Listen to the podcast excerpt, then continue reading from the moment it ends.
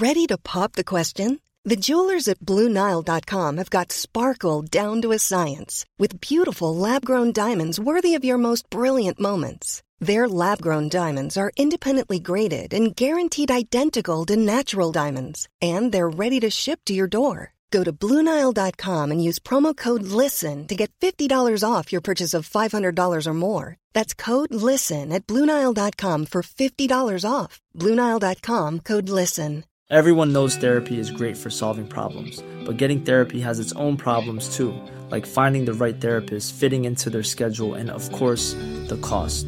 Well, BetterHelp can solve those problems. It's totally online and built around your schedule. It's surprisingly affordable too.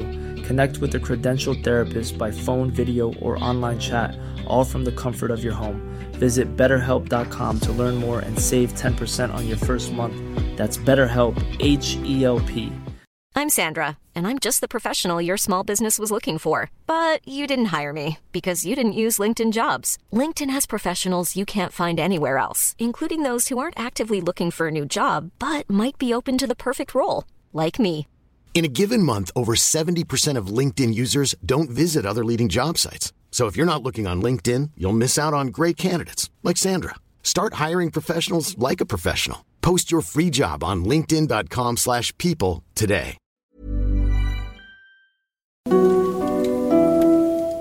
Bienvenue dans ce nouvel Occult Truc. Aujourd'hui, j'avais envie de vous parler d'un objet qui est presque devenu un emblème du vaudou et qui pourtant ne semble pas totalement venir de cette culture. Je parle évidemment de la poupée vaudou.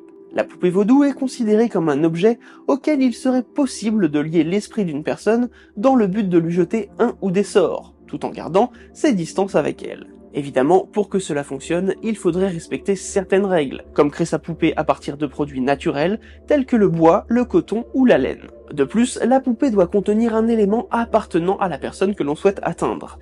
Et quand je dis un élément appartenant à une personne, je ne parle pas de vêtements ou d'objets, mais bien d'un cheveu, d'un poil ou encore d'un ongle. Cette forme de magie essentiellement liée au vaudou des Antilles et de Louisiane a grandement participé à l'image négative de cette religion. Pourtant, cette poupée semble avoir des origines européennes. Mais revenons un peu dans le temps. Dans la région d'Afrique que l'on considère comme berceau de la religion vaudou, il s'avère que l'envoûtement par les poupées n'existait pas. On peut cependant noter que deux pratiques magiques pourraient se rapprocher de notre objet du jour. D'un côté, il existait bien ce que l'on pourrait nommer de la magie à distance. Cependant, aucune poupée à l'horizon, mais des petits sacs de tissu appelés wanga, dans lequel le sorcier mettait des éléments que lui seul connaissait. Chaque sac wanga est unique, et les éléments qui le composent peuvent même subir des transformations comme être broyés, pilés ou cuits, afin que personne ne puisse les reconnaître, sous peine que l'envoûtement échoue. En plus de ça, il fallait absolument que ce petit sac contienne l'énergie d'un défunt. Pour cela, le sorcier devait convoquer un esprit, lui présenter la personne qui souhaitait utiliser le sort, et enfin que l'esprit accepte de lui prêter un peu de son énergie, afin que la magie opère. Cette opération magique pouvait évidemment servir de maléfice, mais aurait été majoritairement utilisée comme bénédiction. Enfin, si le sac était ouvert ou si le propriétaire du sac le perdait ou mourait, le sort ne fonctionnait plus. D'un autre côté, il existait bien des poupées faites de bois et de paille dans le vaudou primaire africain, mais celles-ci ne servaient en aucun cas à jeter des sorts sur une personne. Elles étaient en réalité des offrandes envers les lois. A priori, ces poupées étaient surtout destinées à Erzouli, loi de l'amour, afin de s'attirer ses bonnes grâces. Avec ces deux éléments, on pourrait légitimement penser que les traditions se sont quelque peu mélangées, surtout que le vaudou est lui-même un mélange de croyances. Mais a priori, c'est pas le cas. Il faudrait encore plus remonter dans le temps pour découvrir ce qui semble être la véritable origine des poupées vaudou. En regardant du côté de l'Antiquité, on découvre les premières traces de poupées magiques. Celles-ci se nomment alors les dagides du grec dagos, signifiant justement poupée. L'un des premiers textes faisant mention de ces dagides est les Métamorphoses d'Apoulée, au IIe siècle. Dans ce livre, il est dit que la sorcière Pamphile envoie sa servante Photis recueillir des cheveux, afin de jeter des sorts sur les personnes dont ils proviennent. Tout ça en utilisant évidemment des dagides. On peut également relever la présence de cette pratique dans le poème Pharmathéocria de Théocrite au IIIe siècle.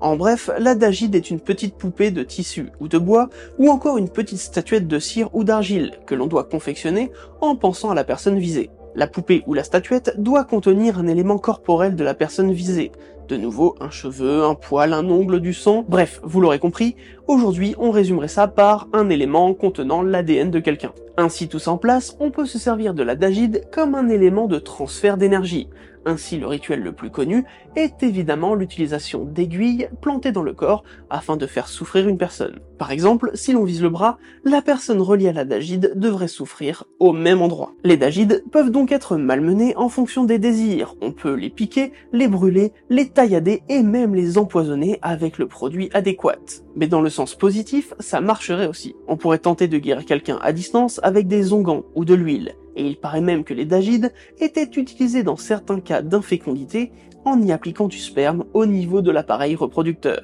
Les dagides ont traversé les époques pour se retrouver dans toute l'Europe. D'ailleurs, cette pratique a même été extrêmement reliée à la sorcellerie durant les fameuses chasses aux sorcières. La présence chez vous de dagides ou de Vult, car elle a également porté ce nom-là en France, pouvait vous conduire directement à une réputation de sorcière, et donc potentiellement vous conduire immédiatement à la mort. En Grande-Bretagne, il s'est avéré que de nombreuses personnes fabriquaient des poupées de chiffon à l'effigie des sorcières pour s'en protéger lorsqu'ils pensaient être sous sortilège. En gros, ces poupées de chiffon servaient de menace. Avec tout ça, les colons en partance pour ces nouveaux territoires comme Haïti restent imprégnés de ces croyances ou au minimum de ces légendes autour de ces poupées magiques. C'est en côtoyant les familles blanches et leurs histoires que les esclaves adeptes du vaudou auraient commencé à essayer d'utiliser ce système-là pour se venger. La poupée vaudou était donc née.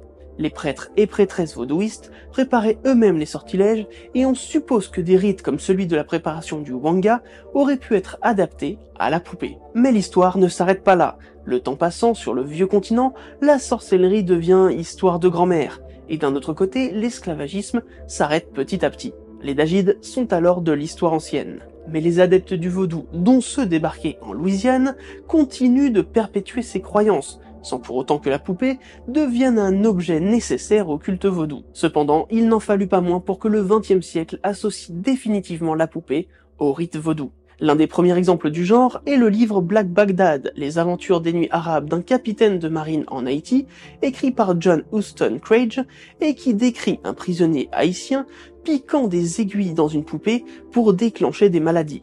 Au cinéma, dès 1932, l'utilisation de poupées vaudou s'observe dans le film White Zombie de Jack Turner.